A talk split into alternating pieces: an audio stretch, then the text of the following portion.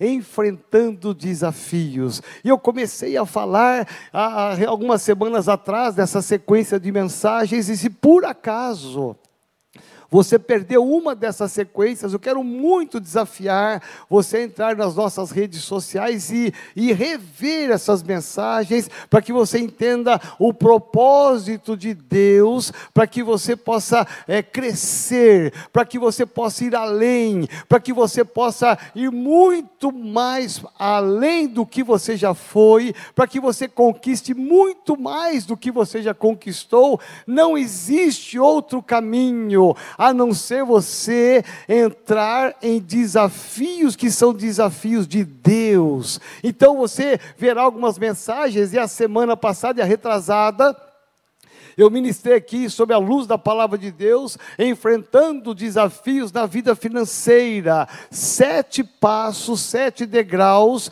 pelos quais você pode crescer na vida financeira. Eis a causa de muita gente nunca sair do lugar financeiramente, é porque não entendeu a palavra, não entendeu que existem desafios e que você deve entrar nesses desafios, mas seguir a palavra de Deus, degrau por degrau que você vai chegar lá. Então, tudo isso está nas nossas redes sociais. E hoje eu quero falar com você a respeito de desafios, enfrentando desafios da família. Diga-se, a minha família, ela é uma bênção. Agora diga bem forte, ela é uma bênção.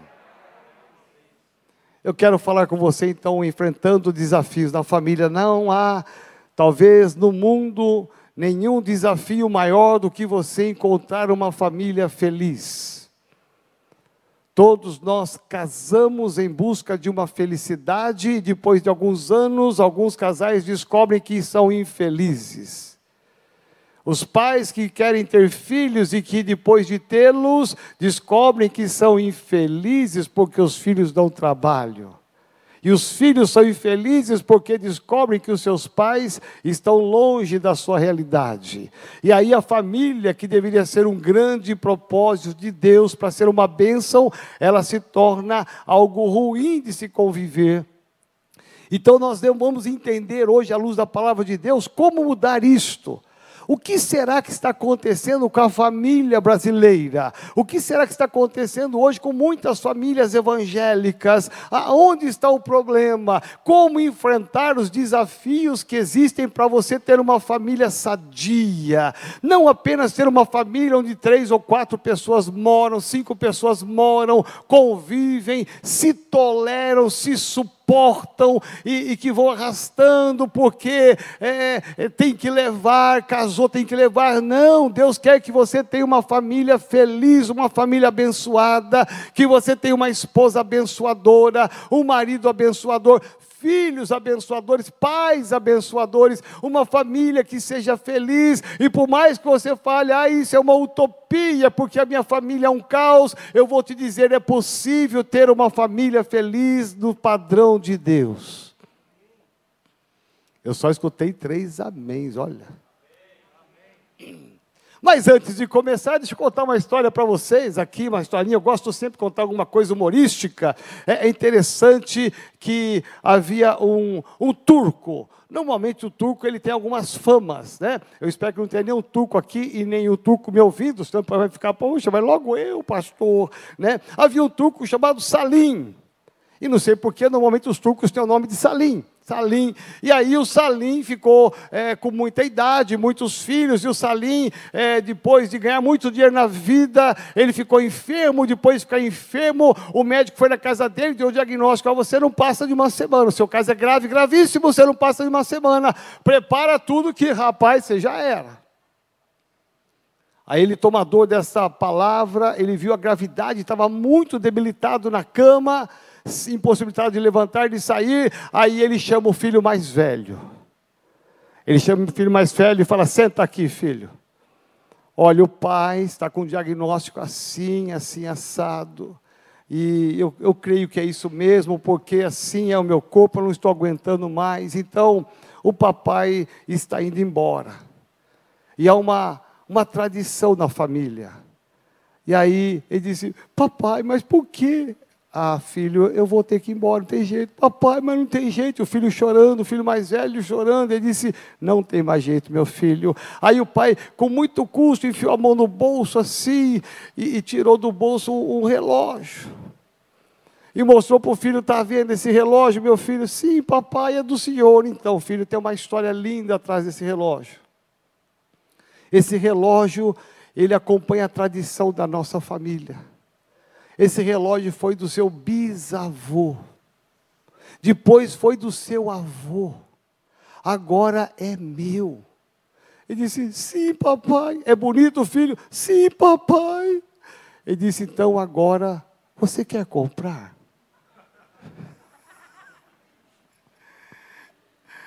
É interessante porque tem gente que só pensa nisso, só no dinheiro. Eu vou falar um pouquinho sobre isto, mas eu quero que você acompanhe comigo a leitura de um texto muito chave, muito áudio, que é o Salmo 127, escrito pelo grande rei Salomão. Salmo 127, que diz assim: Se o Senhor não edificar a casa, em vão trabalham os que a edificam. Se o Senhor não guardar a cidade, em vão vigia a sentinela. Olha o que diz aqui Salomão, o homem mais sábio do mundo. Inútil vos será levantar de madrugada, repousar tarde, comer o pão que penosamente granjeastes, aos seus amados ele o dá enquanto dormem. Herança do Senhor são os filhos, o fruto do ventre, seu galardão. Olha que lindo! Como flechas na mão do guerreiro, assim os filhos da mocidade. E ele vai terminar dizendo no versículo 5: Feliz é o homem que enche deles a sua aljava, não será envergonhado quando pleitear ou quando lutar com os inimigos a porta. Eu vou repetir aqui: não será envergonhado quando lutar com os inimigos à porta. Esse texto aqui nos leva a uma revelação muito linda, que a família é a coisa mais importante para Deus. Antes que houvesse qualquer outra instituição humana, a família foi a primeira instituição criada por Deus. Por isso o valor da família, por isso os ataques ataques contra a família, porque destruindo a família se destrói o projeto de Deus, o plano de Deus. Por isso que a família ocupa o lugar central no coração de Deus. Por isso que a família, ela está relacionada na intimidade com Deus. Então olhar para a família hoje é olhar para um projeto de Deus, e aqui nos diz a palavra de de Deus que se o Senhor, se o Senhor não edificar a casa, aqui está falando de uma edificação, não está falando de plantas, não está falando de paredes, de tijolos, de telhado, é, de madeira, não, está falando de valores, está falando de princípios, se o Senhor não entrar com princípios na sua casa, muitas coisas serão inúteis inúteis, preste atenção, será inútil muitas coisas, e o pior de tudo, além de todo o seu esforço ser inútil, o pior de tudo é que no final ele vai dizer: você ainda vai ser envergonhado, porque quando os inimigos bater na sua porta, estiverem na sua porta, certamente você será envergonhado e derrotado. Quando Salomão escreveu esse salmo, ele estava se referindo a um contexto histórico da época. Naquela época, um homem, um marido, ele tinha duas funções. Ele era o provedor da família e ele era o protetor da sua casa. Ele tinha duas funções, e nessas duas funções nos diz a história que o marido, ele defendia, ele não apenas trazia os recursos materiais, porque tem muita gente hoje achando que trazendo os recursos materiais já é suficiente. Não, eu estou trabalhando, me matando para sustentar essa turma toda aqui em casa, porque a turma só gasta. Veja, isso é apenas uma parte. O marido tem que ser o protetor da família, defender a família dos adversários, dos inimigos. E naquela época, o inimigo vinha com espada, com lança na mão. Ele vinha com faca para tomar um pedaço de terra de uma família, para levar a esposa para ser escrava, para levar os filhos para ser escravo dele. Então, ou seja, naquela época, os inimigos vinham e o homem tinha que lutar. Havia uma luta mesmo física, uma luta corporal, e era derramar de sangue, porque ele tinha que defender a sua mulher, os seus filhos, a sua propriedade, as suas conquistas, para que ele não fosse envergonhado, porque os inimigos rodeavam, rodeavam até tentar pegar a sua esposa, a sua terra e seus filhos. Por isso que Salomão vai escrever dizendo: Feliz é o homem que tem o Senhor, porque ele não será envergonhado. Quantas famílias estão sendo envergonhadas hoje, e famílias que, que são do Senhor ainda, que buscam a Deus, mas que buscam a Deus apenas por buscar, porque são envergonhados na prática, porque os inimigos estão entrando, invadindo, saqueando, roubando, roubando esposa, roubando marido, roubando filhos, roubando os bens. Quanta vergonha, porque o inimigo está saqueando as famílias hoje, e, e Deus te trouxe aqui nesta noite para te dizer que Ele quer edificar a sua casa, Ele quer colocar princípios na sua casa, para que a sua casa não seja uma casa de desonra, mas uma casa de honra, que a sua casa não seja uma casa envergonhada, mas seja uma casa de honra, de glória, de louvor, de vitória. Ah, diz aqui: jamais será envergonhado, não seremos envergonhados, e como igreja metodista renovada, nós temos o dever, a obrigação, nós como pastores, de orientar vocês, para que vocês façam a diferença, para que a sua casa seja uma casa bendita, abençoada e nunca uma casa envergonhada. Uma casa envergonhada não tem como ser a luz, não tem como ser o sal, não tem como ser testemunho, mas eu olho na palavra, no livro de Gênesis, capítulo 12 e Deus dá uma ordem a Abraão, e nessa ordem ele diz: Abraão, em ti serão benditas todas as famílias da terra. Preste atenção, existe uma promessa de Deus aqui pairando neste lugar, uma promessa de Deus sobre a minha casa, sobre a sua casa, dizendo: Ah, nós seremos benditos, seremos abençoados, a sua casa será abençoada por causa da promessa que Deus deu em Abraão, e nós somos herdeiros de Abraão, e se Deus falou, é porque isso vai acontecer acontecer, não são apenas todas as famílias da terra, mas é a sua família, não é a família do seu vizinho, não é a família do seu parente, é a sua família que será bendita. Existe aqui na nossa terra uma luta, uma batalha, e no céu uma promessa. Jesus diz no livro de Apocalipse, Apocalipse, eis que estou à porta e bato. Olha só, é Jesus batendo na porta da sua casa, do seu coração. E ele quer, sabe o que? Entrar na sua casa. Enquanto os inimigos estão tentando roubar, arrombar, saquear, Jesus está dizendo: Eis que eu estou à porta e bato. Se alguém abrir, abrir a porta, eu entrarei, eu cearei com ele e ele comigo. Ou seja, Jesus quer entrar na sua casa, Jesus quer morar na sua casa, ele quer fazer parte da sua estrutura familiar, a estrutura do marido, da esposa, dos filhos. Jesus, ele quer entrar, ele quer entrar, mas você tem que permitir. O inimigo vem, ele tenta arrombar, o inimigo vai tentar te envergonhar, te destruindo, mas Jesus vem e bate como um cavalheiro, e ele diz: se você abrir, e aí é que eu quero falar com você. Porque você pode levar o nome de crente, de cristão, de gospel, sei lá do que, de evangélico, mas se Jesus não entrou na sua casa, você está correndo um alto risco de ser envergonhado. Você está correndo alto risco de ser envergonhado, se é que já não está.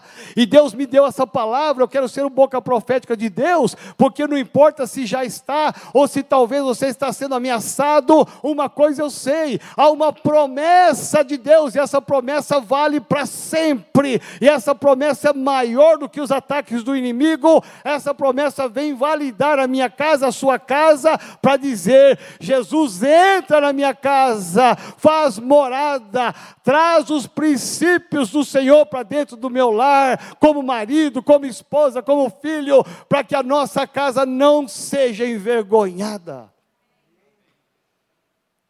Há uma batalha acontecendo, há uma guerra acontecendo, e é por isso que nessa pandemia toda aí, não sei se você soube ou acompanhou as estatísticas, mas é interessante, porque nessa guerra toda da, da, da Covid, meu irmão, o número de casais que se separaram, filhos que saíram de casa, porque o marido estava sempre fora de casa, a esposa sempre fora de casa, de repente a lei vem e diz: todo mundo para dentro de casa, pera aí, todo mundo, é todo mundo, e virou um, um, um campo de luta dentro de casa, virou um ringue dentro de casa. A mulher que estava acostumada com o marido trabalhar fora o dia todo, agora está o dia todo lá, perguntando, questionando, falando, não aguento mais, estava tão bom fora de casa. É o marido e a esposa que fica olhando o marido, que não trabalha direito, são os filhos que estão incomodados e de repente há um número enorme de separação, como nunca houve na história do Brasil.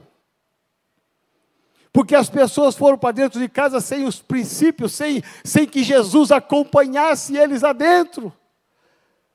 E o inimigo vem e está envergonhando famílias, mas eu quero dizer para você hoje: chega de vergonha, chega de desonra, chega de humilhação, chega de destruição, chega de tristeza, chega de ter o um sentimento ruim de ter que voltar para casa e encontrar sua esposa com aquela cara, chega de você ficar em casa esperando o marido chegar com aquela cara, os seus filhos daquele jeito. É chegado o tempo, e eu creio que este é o desafio de hoje, de você você entender que a família é um plano de Deus, é um projeto de Deus, e que Deus tem uma, uma bênção liberada lá de Abraão, dizendo: a sua família é bendita por causa do nosso pai da fé, Abraão, e se a sua família é bendita, os inimigos é que serão envergonhados. Você pode dar um aplauso ao Senhor? Ah, eu vibro com isso, meu irmão. Porque muitos sonham com casamento e depois que casam entram na desilusão. E Deus está trazendo você aqui nesta noite, você que está em casa, para te dizer em alto e bom som: é possível ter uma família feliz, é possível ter um casamento feliz, é possível ter relacionamentos felizes, é possível quando Jesus está dentro do barco da sua vida, quando Jesus está dentro da sua casa verdadeiramente. E nós olhamos a história e percebemos que, ao longo das décadas, a família ainda continua enfrentando lutas. As guerras continuam acontecendo. De maneira diferente, porque passaram os séculos, as décadas, os anos, mudou-se a política, mudou-se a cultura, mudou-se tantas coisas, o mundo se modernizou na tecnologia, na ciência, evoluímos em tantas coisas, a descoberta das vacinas, mas veja, a família ainda continua sendo a mesma, os problemas sendo os mesmos, as lutas sendo as mesmas mesmas e os, os inimigos sendo os mesmos, só que de forma sutil de forma diferente. Hoje os nossos inimigos, eles não vêm com uma espada para entrar na sua casa, eles não vão com uma faca, eles não vão ali para roubar o seu apartamento, a sua casa, a sua esposa, seu marido, seus filhos, não. Hoje não há derramamento de sangue, sangue físico, mas há um derramamento de sangue espiritual de vidas que estão sendo ceifadas pelos nossos inimigos. E que inimigos são esses? Eu quero pensar com você em apenas dois inimigos que hoje têm levado famílias à vergonha, a serem envergonhados. O primeiro inimigo é a busca pelo prazer. Preste atenção. A busca pela autossatisfação, autorrealização. Gente que casa e insiste em dizer: Eu nasci para ser feliz e eu vou ser feliz a despeito despeito de qualquer coisa. Eu nasci para ser pleno, e eu vou ser pleno a despeito de qualquer coisa. Eu vou ser feliz, não me importa o que a minha esposa pensa, não me importa o que os meus filhos pensam, eu vou ser é feliz. Filhos que pensam assim, eu quero a minha felicidade, não importa o que os meus pais falem, o que eles deixam de falar, o que eu quero é a minha felicidade. Eu nascia para ser feliz, não importa o que eles estão falando ou dizendo, eu quero ser feliz, e na busca dessa felicidade, muitos se perderam pelo caminho. A busca pela felicidade, a busca pelos prazeres dessa vida. Maridos que às vezes saem do trabalho e vão jogar bola com os amigos, nada contra jogar bola, mas toda noite você é casado. Maridos querem viajar sozinhos, onde você está? Ah, eu resolvi vir com meus amigos aqui pescar sozinho. Mas você não falou nada. Não, eu, eu quero é ter prazer, mulher. Se vira aí. Mulheres que saem, deixam a casa toda bagunçada e vão para o shopping gastar, comprar uma roupinha nova. O marido chega em casa e liga: oh, querido, onde você está? Estou no shopping, você não está ouvindo as músicas, não, querido. Mas você não fez a janta? Imagina, abre a geladeira e se vira. Mas você não vai voltar para casa? Não, eu quero comprar umas roupas para o final de semana, afinal de contas, eu mereço ser feliz. Eu nasci para ser infeliz. Percebe que hoje os inimigos, eles não vêm com espada, com lança. Os inimigos hoje eles entram com sutilezas, discretamente. E esta busca pela felicidade, ela gera dois aspectos terríveis. Primeiramente é o individualismo. As pessoas em busca da felicidade se, torna, se tornam individualistas, egoístas só querem a sua pró, as suas próprias coisas, é o meu celular, a minha televisão do quarto, a minha televisão da sala, o meu, o meu carro é meu carro, o seu carro é seu carro, o seu dinheiro é o seu dinheiro, cada um buscando a sua individualidade, porque todo mundo está correndo atrás de realizações e de serem felizes. Não há mais unidade, não há mais identidade familiar, porque é uma casa onde moram três, quatro, cinco pessoas juntas, mas elas não têm a unidade, porque cada uma está em busca de um objetivo, ninguém pactua com o objetivo do outro. Isto é um individualismo terrível que está acontecendo hoje no século 21. E ao mesmo tempo em que gera esse individualismo, se gera o que? Um espírito de competição dentro de casa. Quem pode mais aqui? Quem manda mais? É o pai ou a mãe? E os filhos são inteligentes à beça, sabia? Porque tem horas que eles correm para a mãe, que eles sabem que a mãe vai aprovar uma coisa. Tem horas que eles correm para o pai, porque sabem que é o pai que vai aprovar. porque ele sabe que entre o pai e a mãe não há uma concordância. Presta atenção. Isso gera um espírito de competição. Quem manda mais, quem ganha mais. A mulher está trabalhando, o marido está trabalhando, os filhos estão trabalhando. Quem ganha mais nessa casa? Quem compra a melhor roupa? Meu irmão, preste atenção, fica uma competição dentro de casa, porque nós estamos apenas em busca dos nossos prazeres. Perceba que não há um sangue derramado, não há uma espada levantada, uma lança apontada, não há nada, nenhuma luta corporal, porque nós estamos nos destruindo muitas vezes dentro de casa. Muitas vezes os demônios estão de férias na praia, tomando uma água de coco gelada, dizendo: É, nós somos quase que aposentados, porque eles estão se destruindo sozinhos. Não tem mais nada para a gente fazer, porque eles estão se destruindo. Antigamente nós tínhamos muito trabalho, a gente empurrava o marido para adulterar, agora nem precisa mais, ele mesmo pula sozinho. Porque muitas vezes nós ficamos buscando que demônio é que está atacando a nossa casa. Que espírito está atacando nossa casa? Evidentemente é uma guerra espiritual, existe uma guerra espiritual sim, mas tem coisas que nós estamos fazendo que não são as coisas de Deus, e aí abre-se a legalidade para que os inimigos venham, batam na sua porta e você seja envergonhado. Enfrente desafios da sua família, desafios para ser uma família feliz. Em segundo lugar, o segundo inimigo que eu quero dizer aqui para você, a busca pelo materialismo. Mais do que nunca nós vivemos numa cidade, nós aqui de São Paulo, lá de Pardinho, não, de Pardinho o pessoal tem outra pegada. Mas aqui de São Paulo, nós vivemos na maior cidade aonde tem o maior PIB do Brasil. O dinheiro do Brasil está aqui nessa terra. Nós estamos numa terra que mana leite, mel e ouro.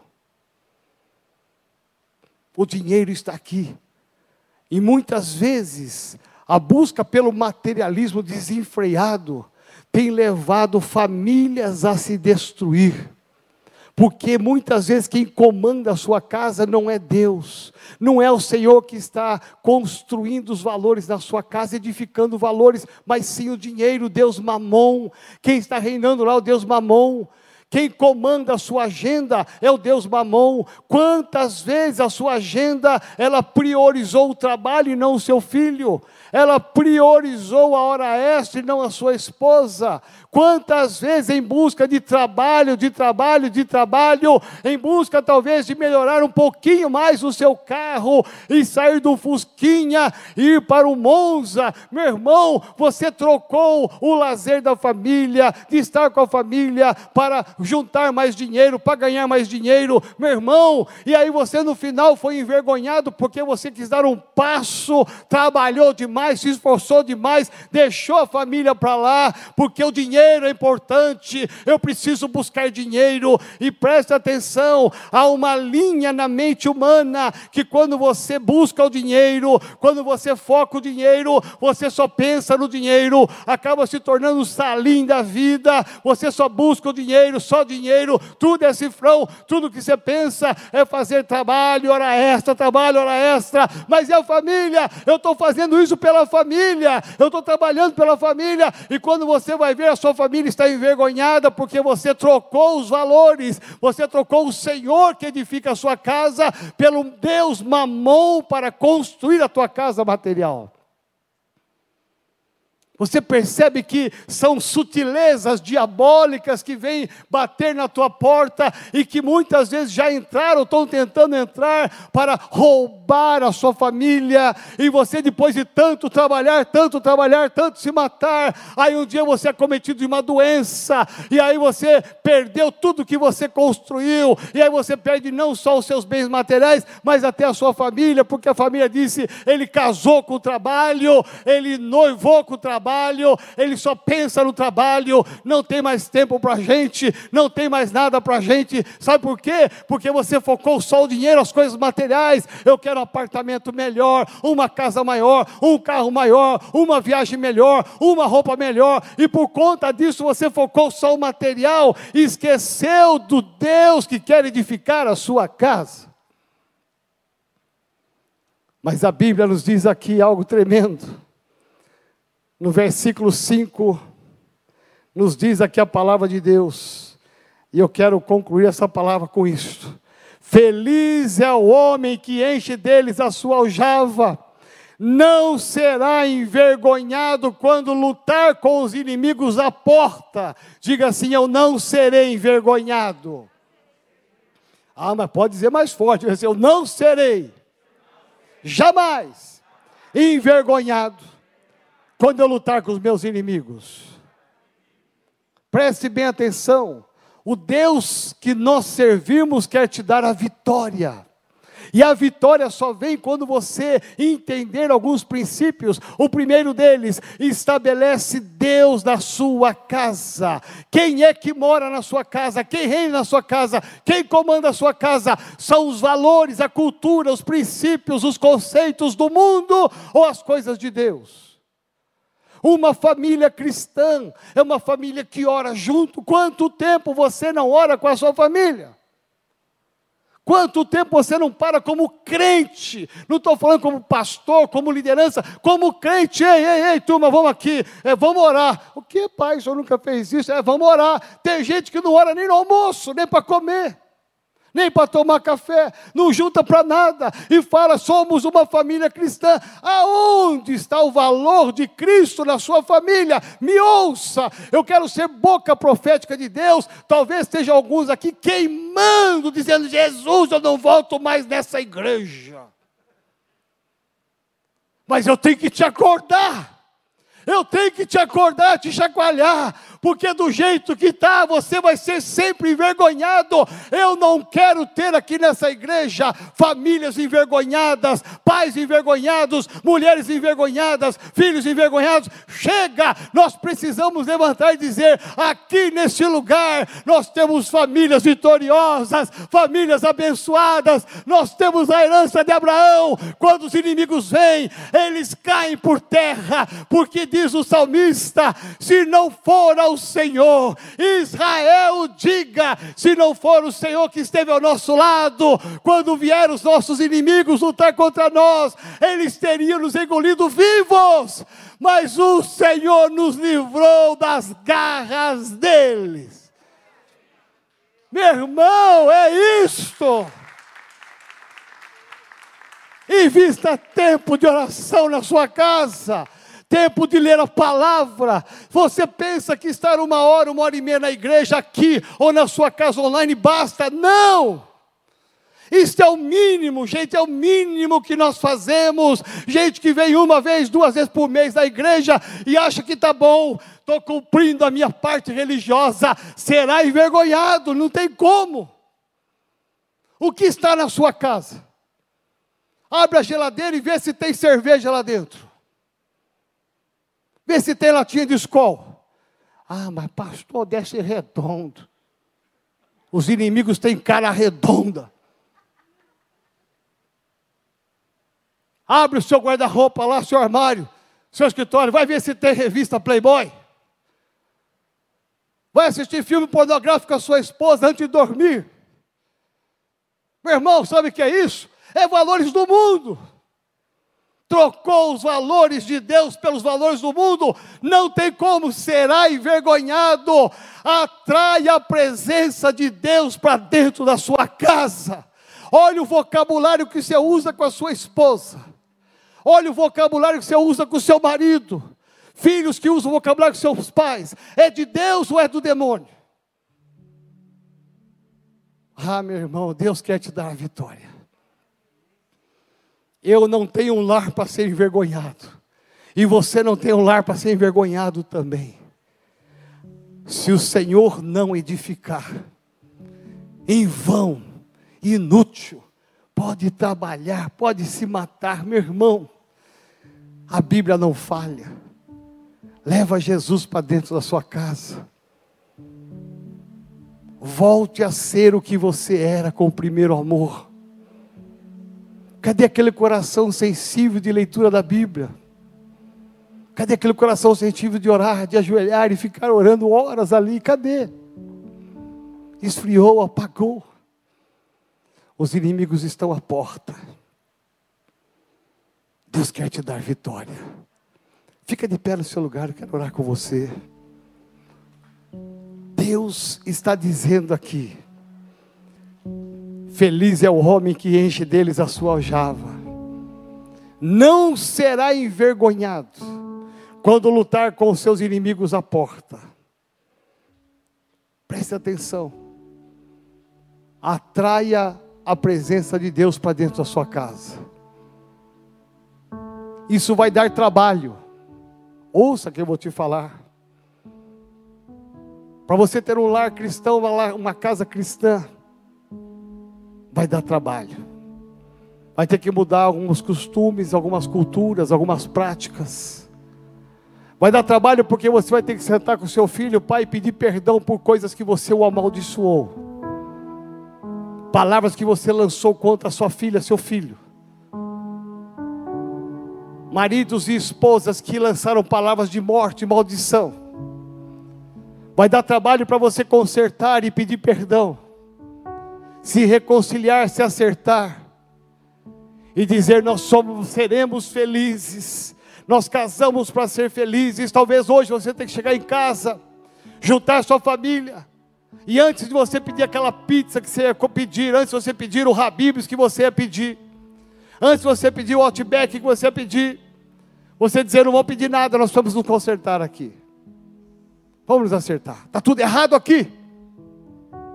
Mais claro do que o apóstolo foi hoje, é impossível. Nós temos que cair a ficha hoje e entender. Nós temos que trazer Deus para dentro dessa casa e Deus não está aqui entregamos a nossa vida a Jesus, nós vamos à igreja, assistimos o culto, mas Jesus não está aqui, Ele precisa entrar aqui. Vamos nos acertar, vamos nos unir, vamos ser uma família de fé, vamos buscar mais a Deus, vamos orar mais a Deus, não vamos perder nenhum culto, nenhuma célula, nenhuma vigília, nós queremos ativar em fé. Hoje pela manhã, uma família linda aqui da igreja disse: Apóstolo, ela é emocionada, diz: Apóstolo, olha, essas vigílias, elas atraíram a glória de Deus para dentro da minha casa, o ambiente está leve, nós como família, são quatro pessoas. Ah, meu irmão, ele disse, ela disse: Ah, pastor, está leve o ambiente, está gostoso. A gente entra no apartamento e sente Deus, a gente vai jantar sente Deus, pastor, essas vigílias não param por nada. Aí eu pergunto para você: aonde você está na vigília?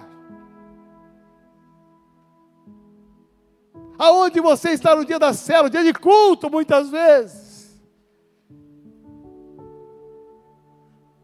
Os inimigos não vão te vencer se você estabelecer o Senhor como prioridade na sua casa.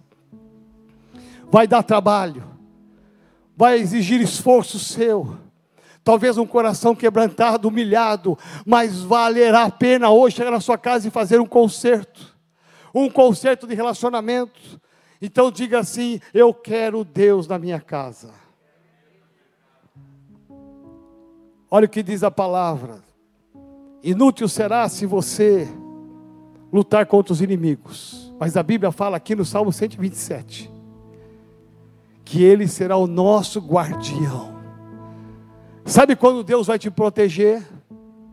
Tenta chegar perto de um pintinho. Lá no vale nós temos galinhas.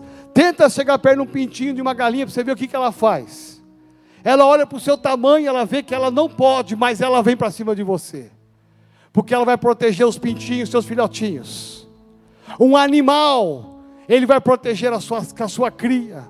Deus está dizendo aqui: Estabeleça, se eu estiver na sua família, eu serei o guardião da sua casa. E quando os inimigos vierem, eu vou, eu mesmo vou expulsá-los, vou repreendê-los, eu vou tirá-los. Por quê? Porque eu reino nessa casa. Na, o centro dessa casa não é o dinheiro, não é o individualismo, não é o egoísmo, não é o materialismo, não é a busca pelos prazeres. O centro dessa casa sou eu. E se eu reino nessa casa, todos os inimigos terão terão que fugir.